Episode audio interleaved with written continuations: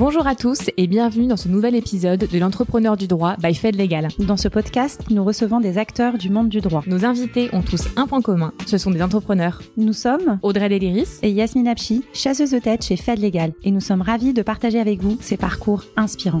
Bonne écoute Bonjour à tous et bienvenue dans ce nouvel épisode de l'entrepreneur du droit by Fed Legal. Aujourd'hui, je suis ravie d'accueillir Morgane Boucher, qui est directrice juridique France chez Bureau Veritas. Morgane, comment vas-tu? Très bien, et toi Audrey? Eh ben, je suis ravie de te recevoir. Donc, merci. Euh, merci, à toi de me recevoir. Est-ce que tu pourrais te présenter à nos auditeurs, s'il te plaît? Oui, donc je m'appelle Morgane Boucher, j'ai 39 ans. Euh, comme tu viens de le dire, je suis la directrice juridique pour la France de Bureau Veritas et j'ai fait un parcours euh, classique de droit à l'université de Nancy et ensuite, euh, j'ai euh, passé le barreau. J'ai fait mon école à Strasbourg, école qui s'appelle l'Érage. Et ensuite, euh, j'ai commencé, je dirais, ma carrière comme avocat à Paris, dans plusieurs cabinets d'affaires. Et puis l'année dernière, j'ai entamé un petit virage et j'ai rejoint l'entreprise. J'ai quitté la robe, comme on dit, et j'ai rejoint l'entreprise pour mon plus grand bonheur. Super, tu viens répondre déjà une de mes questions, mais on y reviendra Est-ce que tu peux nous dire pourquoi tu as fait du droit à la base? Pourquoi tu as choisi ces études? Bah, Je crois que j'ai fait du droit par élimination. Comme beaucoup de gens. Comme beaucoup de gens. Euh, J'étais euh, pas assez scientifique et pas assez littéraire. Et euh, c'est vrai que les études de droit se prêtaient assez à cet entre-deux que je ne savais pas bien définir. Et c'est assez paradoxal puisque je crois que le droit, c'est un peu la seule matière qu'on ne voit pas au lycée donc on saute un peu dans l'inconnu quand on arrive à la fac de droit. Et j'ai adoré ces études. J'ai pas adoré toutes les années, mais dans la globalité, j'ai adoré ces études. Oui, a priori, du coup, ça, ça t'as continué, tu as persévéré, et au fur et à mesure, tu as, après apprécié euh, tout ce qu'on étudie. Euh, ok, et alors comment tu t'es retrouvée à faire du contentieux? Parce que c'est ta matière euh, principale à la base. Oui, c'est ma matière principale. Je pense un peu par hasard, au, gré des stages. Mon stage PPI euh, dans un dans un laboratoire pharmaceutique euh, m'a amené à, à, aller vers un cabinet qui faisait du droit de la santé en contentieux à deux pas d'ici d'ailleurs, euh, rue d'Astorg. Euh, et puis c'est comme ça que j'ai été, j'allais dire, euh, embauchée pour faire du contentieux, avec toujours une part, euh, j'allais dire, de, de conseil, mais c'était vraiment, c'était vraiment mon, mon travail au début, parcourir la France, aller de tribunaux en tribunaux, d'expertise en expertise, et c'était très formateur. Et je ne regrette pas du tout d'avoir pris, j'allais dire, ce, ce, cette orientation-là en début de en début de ma carrière. Qu'est-ce qui t'a plu justement le fait d'aller euh, voyager comme tu dis dans toute la France que c'est on oublie que c'est un on va dans tous les tribunaux euh, en région euh, partout. partout.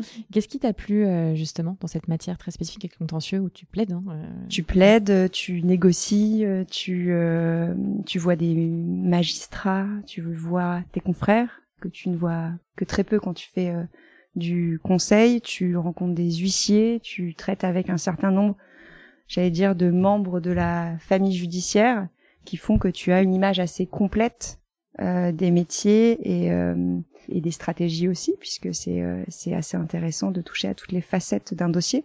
Et puis surtout, c'est hyper concret, c'est-à-dire qu'on te donne un dossier et euh, un an et demi après, on te, tu, un an et demi dans le meilleur des cas, il y a dix ans, je pense qu'on serait plutôt à deux ans et demi euh, maintenant. Euh, tu as une décision, une satisfaction ou une déception, mais en tout cas, c'est très concret comme comme matière. Oui, tu gagnes ou tu perds. Tu gagnes ou tu perds. Tu peux gagner la première fois et, et, perdre après euh, euh, en appel, mais c'est vraiment euh, assez, voilà, c'est assez concret, c'est assez vivant. Et puis il y a le petit côté, je pensais à l'IMACBIL où on se dit on va plaider partout. Alors c'est pas forcément des, des, des tribunaux, ça peut être des petits tribunaux de, de province, mais moi je viens de là-bas, donc j'ai j'ai adoré parcourir la France. D'accord tu parles d'Imaginate, forcément, je, je pense à cette danse. À cette fameuse danse, mais oui. Donc, euh, peut-être euh, que tu faisais tout aussi avec tes collaborateurs, du coup, cette danse, l'histoire ne nous le dit pas. ok.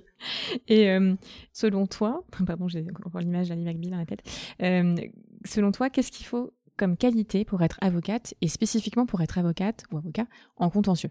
Je dirais qu'il faut pas avoir besoin de beaucoup de sommeil. Parce que Bonne résistance. les, trains partent tôt le matin pour aller plaider en, en, en province, mais euh, blague à part, je pense qu'il faut pas spécialement plus de qualité que dans les autres métiers. Bah, il faut avoir être patient, c'est sûr. Il faut être réactif, c'est sûr. Mais je crois qu'il y a plein de professions qui ont cette exigence-là. Et la profession d'avocat, qui n'est pas une profession, je pense, de confort, partage cette, euh, j'allais dire cette, euh, ce travers mhm. d'être très exigeante pour les corps et les esprits. Et spécifiquement en contentieux En contentieux, je sais pas. Je pense qu'il y a des il y a des très bons avocats de contentieux qui sont des mauvais plaideurs. Il y a des très bons plaideurs qui sont des mauvais avocats. donc je pense qu'il n'y a pas de, de règles particulières. Je pense qu'il faut être faut être j'allais dire adaptable, faut être souple, faut être conscient des enjeux mais, mais encore une fois, je pense que ça se partage avec beaucoup d'autres euh, professions. Et comment on apprend à bien plaider? Ah, Ça, je sais pas. Je sais pas. je sais pas. Euh, déjà, l'exercice de plaidoirie, moi, je faisais du, du droit civil, donc l'exercice de plaidoirie est, est, je vais dire, très réduit aujourd'hui. Oui. Euh, et je pense qu'il sera dans le futur amené à être encore plus euh, réduit. Euh, je ne sais pas comment on plaide bien. Euh, je pense qu'on est déjà, on a bien travaillé son dossier. C'est un premier, c'est un premier point. Je pense que la bonne plaidoirie, c'est pas forcément, en tout cas au civil, le contentieux que je connais, c'est pas forcément la plaidoirie éloquente. C'est la plaidoirie euh, juridique, technique, qui euh, retient l'attention du juge, qui voit beaucoup de dossiers dans la journée, qui lit beaucoup de conclusions et qui a besoin d'être euh, capté sur des points très précis qui peuvent faire basculer, j'allais dire, la, sa décision. Je crois que la bonne plaidoirie, c'est la plaidoirie efficace. Ok. Et tout à l'heure, tu nous parlais de ce petit virage. Alors, certains vont dire que c'est quand même un gros virage de passer côté entreprise. Donc, tu as rejoint Bureau Veritas. Peut-être nous expliquer ce que c'est Bureau Veritas si tu as des gens qui connaissent pas l'activité. Alors, Bureau Veritas, c'est euh, une entreprise française euh, qui euh, a plusieurs métiers, beaucoup de métiers, de l'inspection, de la certification, euh, du contrôle technique construction, et qui opère partout dans le monde et notamment en France qui a 80 euh, 000 salariés dans le monde et environ 8 000 en France. Donc c'est euh, énorme, une très belle entreprise. ok. Et donc tu es devenue directrice juridique France. Comment et pourquoi tu as fait ce choix de passer côté entreprise? Ça fait comment? Euh, C'était mûrement réfléchi. Euh, j'avais, ça me trottait dans la tête depuis un certain temps. J'avais envie de voir autre chose. Je m'ennuyais un peu dans mon métier d'avocat. j'ai pourtant été dans des très beaux cabinets et le dernier dans lequel j'ai exercé euh, était vraiment l'endroit idéal pour exercer et pour s'épanouir. Euh, pour autant, ça c'était au-delà de ça mon envie de, de voir autre chose. J'avais l'impression que j'étais utilisée en tant qu'avocat à 10% de, de ce que je savais faire et de ce que je, pouvais faire. Donc il fallait que je teste, il fallait que j'aille tester cette intuition en entreprise. Ok. Donc c'était vraiment un... Tu t'es dit, il faut que j'aille oui, tester euh, ce qui se passe de l'autre côté. Euh. Oui, il faut que j'aille tester, il euh, faut que j'aille voir si mon sentiment est vrai, il faut voir, voir, si ça me plaît plus. On a la faculté quand on est avocat de, de pouvoir revenir. c'est vrai que c'est une sécurité, en tout cas une.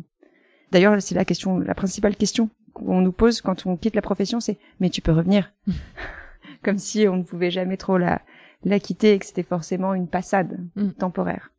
Mais voilà, je ne je ne regrette pas aujourd'hui, mais je crois qu'on y reviendra. Et alors, quand tu es arrivée là en entreprise, donc là avec une nouvelle casquette, directrice juridique France, avec une équipe, euh, mhm. je crois que c'est important aussi, tu pourras me dire. Quelles ont été les difficultés? Qu'est-ce qui était difficile pour toi? Alors je sais pas si c'est difficile, mais en tout cas ce qui était nouveau, contrairement au cabinet d'avocats où on fait tous à peu près le même métier, mhm. euh, à part évidemment euh, des, des fonctions support qui, qui nous aident dans notre quotidien. Là, je deviens une fonction support en entreprise. il faut accepter déjà d'être. Oui, euh, après c'est des. un peu différent. Ouais, c'est un peu différent. On est on, est placé un peu différemment dans, dans j'allais dire dans l'échiquier euh, de l'entreprise. Je pense que la première chose, sans que ce soit une difficulté, ça a été de comprendre les métiers, comprendre les métiers de l'entreprise, spécifiquement les métiers de l'activité opérationnelle. Et ça, c'est un temps assez long pour savoir euh, quelle est voilà l'organisation de l'entreprise, qui fait quoi, ce que font exactement les ce que vendent nos, nos équipes et nos, et nos commerciaux. Euh, ça, c'est le plus grand challenge quand on arrive. Au-delà de l'aspect organisationnel, euh, qui est qui Parce que dans une entreprise comme ça, euh, il y, a un, y a un organigramme à comprendre assez rapidement et qui est assez dense. Et alors, comment t'as fait? T'as été voir tout le monde T'as été les accompagner T'as fait des réunions Alors, c'est très organisé en entreprise quand on arrive à ce, à ce genre de fonction. On a des inductions, ce qu'on appelle des one-to-one, avec un certain nombre de, de personnes clés à des postes euh, à des postes équivalents mes homologues au RH mes homologues à la finance euh, et donc ça c'est très intéressant pour autant je trouve que c'est un peu euh, tôt dans le dans quand on les rencontre puisque ils nous donnent beaucoup d'informations qu'on n'est pas encore capable de, de comprendre, de comprendre. Mm. mais ça se fait très naturellement on apprend en marchant Mm. Et puis, je pense qu'il faut s'intéresser. Je pense que c'est la clé de, de la compréhension et, et du bon travail qu'on peut faire derrière. Et euh, donc, c'était tout ce qui était nouveau, donc la nouvelle structure, les nouvelles personnes, une équipe aussi à reprendre. Oui, une euh, équipe à, à, reprendre. Donc, j'ai eu la chance d'avoir euh, un tuilage, comme on dit, de quelques mois avec la directrice juridique qui occupait ses fonctions depuis un certain temps. C'est un luxe, on un luxe indispensable.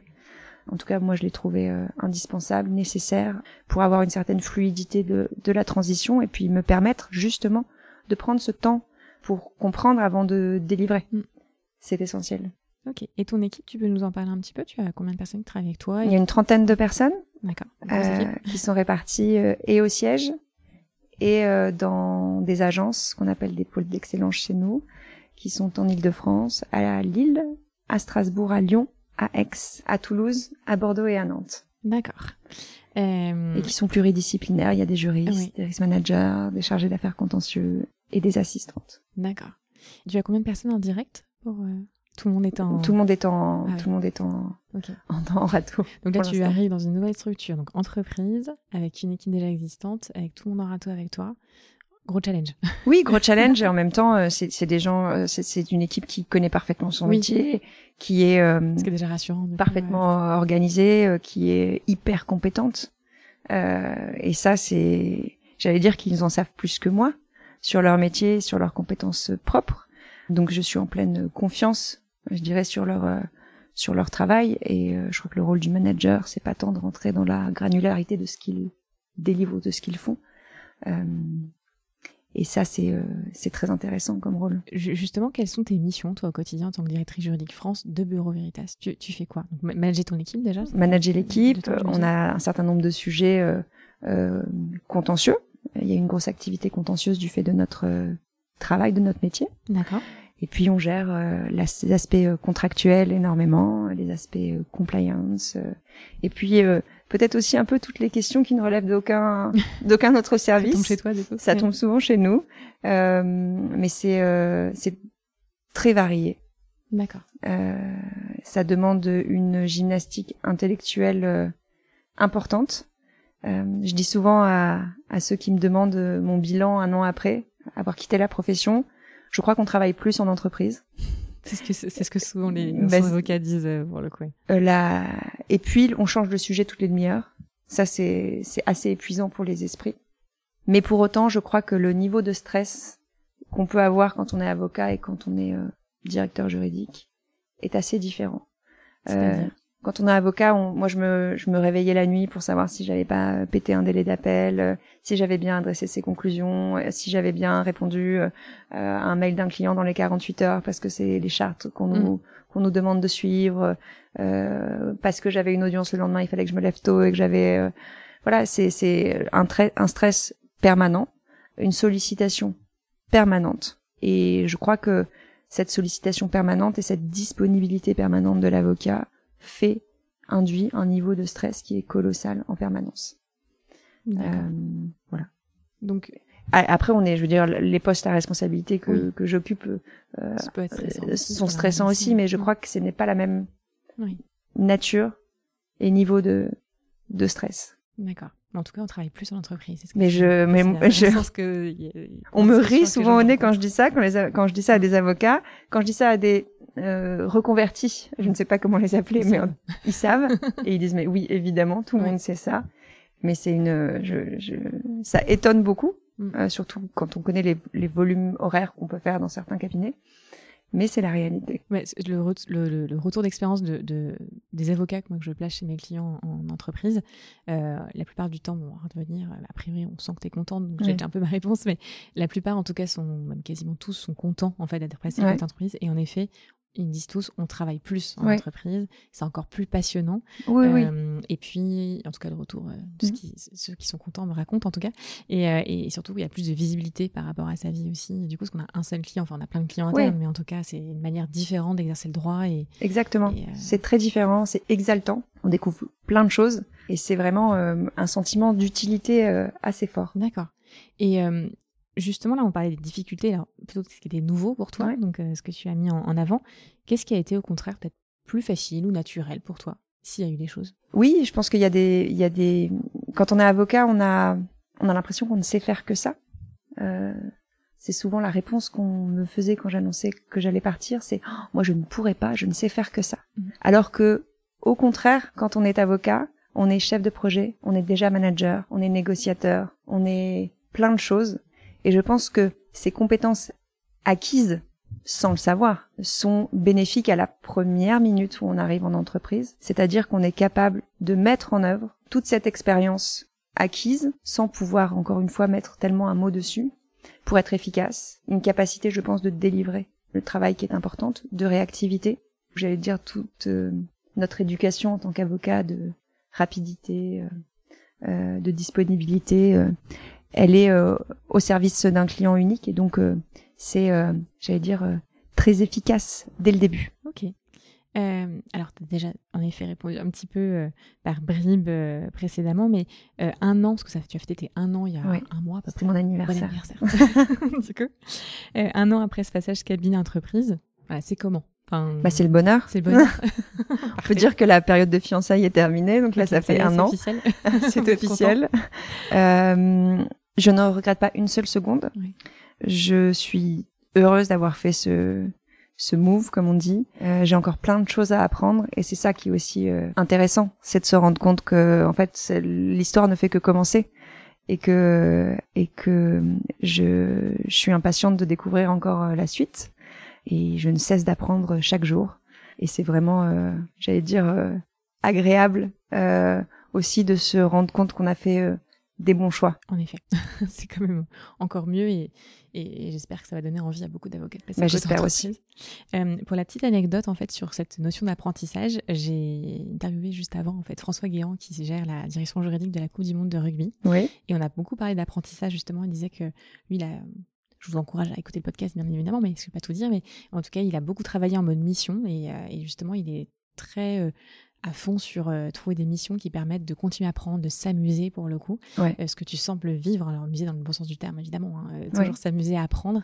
Et j'ai l'impression que ça vous, rejo- vous rejoignez sur, Oui. sur ça. hein. Puis la découverte de nouveaux métiers, c'est c'est assez c'est assez j'allais dire moi je suis épatée chaque jour de la diversité des activités et des missions et je me dis que d'autres euh, d'autres dans d'autres fonctions euh, par ailleurs les DAF les RH aussi euh, apprennent de cette euh, diver- diversité incroyable. Et ça c'est c'est très intéressant. Pour l'anecdote, parce qu'on en avait parlé un petit peu avant aussi, je crois que Bureau Veritas, Oui. euh, On contrôle. Du monde de, de rugby, c'est ça? On contrôle les poteaux Et je pense que ça a une grande importance en effet. absolument Alors, donc, comme on l'a vu, tu as connu le cabinet et l'entreprise. Euh, Est-ce que selon toi, on peut être entrepreneur dans les deux structures et est-ce qu'on doit l'être? Mais moi, je sais pas très bien ce que c'est un avocat entrepreneur. en fait, j'ai l'impression que c'est toujours euh, le profil de de l'avocat qui crée sa structure, qui embauche des collaborateurs et qui devient, j'allais dire, euh, son propre patron. Euh, bah, moi, j'ai l'impression que tous les avocats, ils sont entrepreneurs. Euh, L'avocat qui exerce seul euh, depuis euh, 30 ans, il est entrepreneur. Le collaborateur qui est euh, dans un cabinet d'affaires depuis 15 ans, il est entrepreneur aussi. Et que, euh, euh, eh ben, que l'entrepreneuriat, c'est inhérent à l'existence même de la profession d'avocat et qu'il y a mille façons de l'être. Et je crois que il n'y a pas plus de risque que d'être collaborateur dans un cabinet d'affaires que de monter une structure avec euh, trois copains. euh. voilà, je, je j'ai du mal à comprendre souvent euh, cette euh, injonction aussi à créer forcément quelque chose pour être un entrepreneur. On l'est tous. En fait, vous aussi, euh, enfin toi aussi Audrey, t'es entrepreneuse. Euh, dans notre travail quotidien, euh, dans la manière dont on vit notre carrière, notre développement, je crois qu'on l'est tous, qu'on soit salariés ou libéraux. Et quand on est avocat, bah moi j'ai autant de respect pour le collaborateur qui passe euh, 20 ans dans un cabinet que pour euh, l'avocat en exercice individuel, que pour ceux qui créent leur structure. euh, voilà. Donc là, tu parlais du risque aussi. Il faut pas forcément prendre un risque ou au contraire, tu penses qu'on en prend au quotidien? Bah, les collaborateurs de tous les cabinets, ils prennent un risque. Hein. Ils ont pas, de, enfin, ils ont un contrat de collaboration. On peut leur dire au revoir du jour au lendemain euh, avec trois mois de préavis. Ils ont pas de chaud d'assurance chômage. Enfin, le risque, il est inhérent à cette euh, à cette euh, à cette activité. Donc le oui, alors je crois que le facteur risque, qu'on, qu'on- moi que je comprends dans ce qu'on voudrait qu'un avocat entrepreneur soit, c'est la création de de structures. Je sais pas. Je sais pas si c'est plus risqué que que les que les autres façons d'exercer. Et en tant que juriste en entreprise, maintenant que tu, tu, ça fait un an et un mois que tu es passé côté entreprise. Est-ce que tu penses qu'on peut être euh, entrepreneur, du coup, euh, aussi en entreprise? Oui, je pense que bah, si entrepreneur, c'est créer, mm. être créatif, être imaginatif, oui, on peut l'être en entreprise. Si c'est pour l'entreprise ou c'est pour soi, je ne sais pas. Est-ce que c'est mener sa carrière? Est-ce que c'est avancer? Est-ce que c'est créer des, des j'allais dire des, des fonctions, euh, des nouvelles missions? Euh, sans doute. On peut l'être partout, je crois, entrepreneur, euh, si c'est euh, simplement voilà être créatif, avancer. Et puis aussi, on n'est pas obligé de toujours avancer. On peut aussi de temps en temps s'arrêter un petit peu. je veux dire, s'arrêter, c'est pas forcément arrêter de travailler, mais trouver qu'en fait, on a atteint notre notre équilibre. Et c'est pas mal d'être dans sa zone de confort non plus aussi de temps en temps. Après, c'est ce qu'on fait au quotidien, ben de faire bien. Oui. Mm. C'est, il y a pas forcément une idée, j'allais dire, de de progression, on peut se dire, ça y est, je suis là où je voulais être. Et puis peut-être que dans deux ans, je voudrais être ailleurs, mais... Merci pour ce message. du coup. Euh, et bah, tu as déjà répondu voilà, sur le fait d'être entrepreneur. Donc, on peut être entrepreneur partout, euh, dans n'importe quelle fonction, à différentes échelles. Et le but, c'est de continuer à apprendre et d'être bien. Bah, je pense. Voilà. Ça me va comme euh, ça va. Est-ce que toi, euh, que on a parlé aussi d'apprentissage, il y a des personnes qui t'inspirent, des choses qui t'inspirent, des mentors euh, qui t'aident au quotidien, qui t'ont aidé par le passé?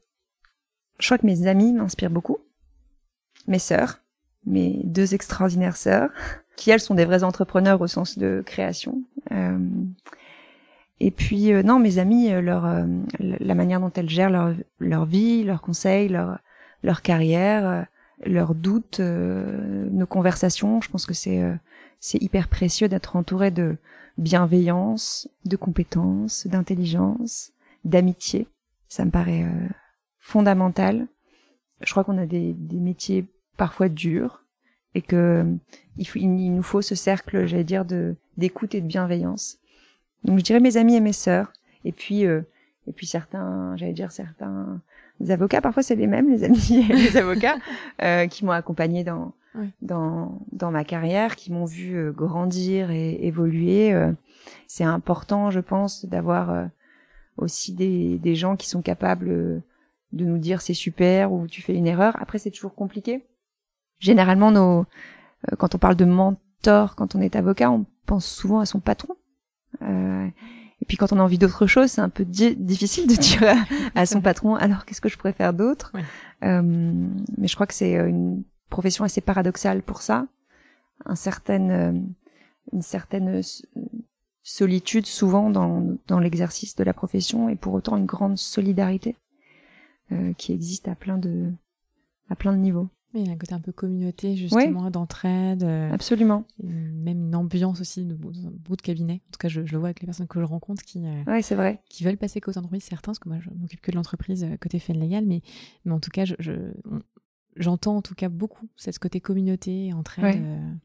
Et à plusieurs niveaux, donc tu, l'as dit pour, pour les avocats de manière générale, mais je pense qu'il y a des cabinets qui sont très famille. Moi, je viens de, de chez Gide, c'est une famille, Gide. C'est c'est une grande famille qui grandit. Euh, et euh, je l'ai intégré, euh, j'allais dire plutôt tardivement. J'y suis pas restée euh, très longtemps. J'y suis restée pardon trois ans et demi.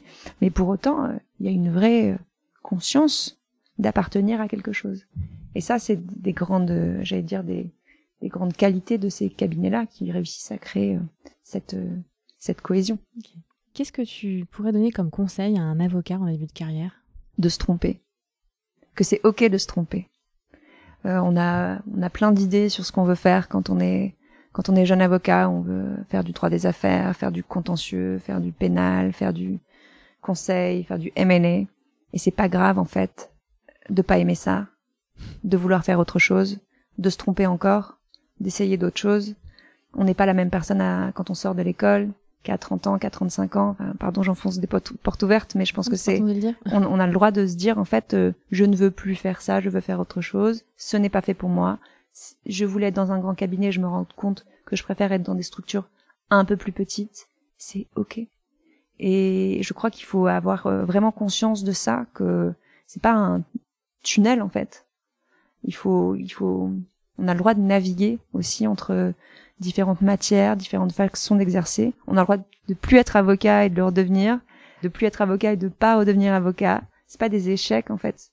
se changer de direction et se et, et c'est même d'ailleurs pas forcément se tromper.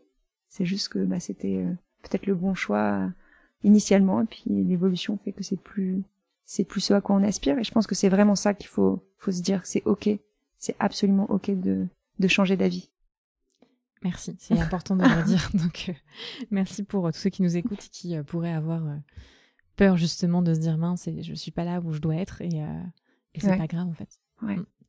Est-ce que tu aurais aussi un conseil, un retour d'expérience, même si tout ce podcast est un retour d'expérience justement, mais pour un avocat qui souhaiterait passer côté entreprise et qui hésite encore, Qu'est-ce que bah, tu lui dis à cet avocat? Allons boire un café. Très bien. Vous euh, entendu, donc euh, Morgane est disponible pour tous ceux qui se posent la question. euh, je pense qu'il faut être accompagné. Oui. C'est important. C'est important en fonction du moment où on le fait, euh, de sa carrière d'avocat. Si on est un jeune avocat, euh, ce sera pas les mêmes postes qui s'ouvriront que si euh, on a 10 ans, 15 ans d'expérience. Et je pense qu'il faut être accompagné pour ne pas avoir des, j'allais dire des des, des espoirs inconsidérés sur euh, sur la manière dont ça peut se passer en entreprise ou les postes euh, auxquels on peut on peut euh, prétendre. Je pense qu'il faut demander conseil à des gens qui ont déjà fait le move. Il faut s'entourer de voilà de, de, tous les conseils positifs et négatifs parce que j'imagine qu'il y a des gens qui n'ont pas le retour d'expérience que j'ai et qui ont peut-être apprécié différemment, moins bien, qui sont revenus comme avocats. Euh, mais je pense que voilà, c'est un, c'est une étape qui doit être préparée, accompagnée. Et puis encore une fois, on a le droit de, de se tromper. tromper. C'est pas grave. Est-ce que tu as un dernier mot pour nos auditeurs, euh, Morgane? Bah, Merci beaucoup, euh, Audrey, de m'avoir permis de, de discuter de ces sujets-là euh, à la date anniversaire de mon, de mon changement de, de cap. Et j'espère qu'on se reverra dans un an. Avec grand plaisir. Merci beaucoup Morgane et merci à tous de nous avoir écoutés et je vous dis à très bientôt pour un nouvel épisode de l'entrepreneur du droit by Fed Legal. À bientôt. Merci de nous avoir écoutés. Nous espérons que ce nouvel épisode vous a plu. N'hésitez pas à vous abonner et à nous mettre une bonne note. À très bientôt pour un prochain épisode de l'entrepreneur du droit by Fed Legal.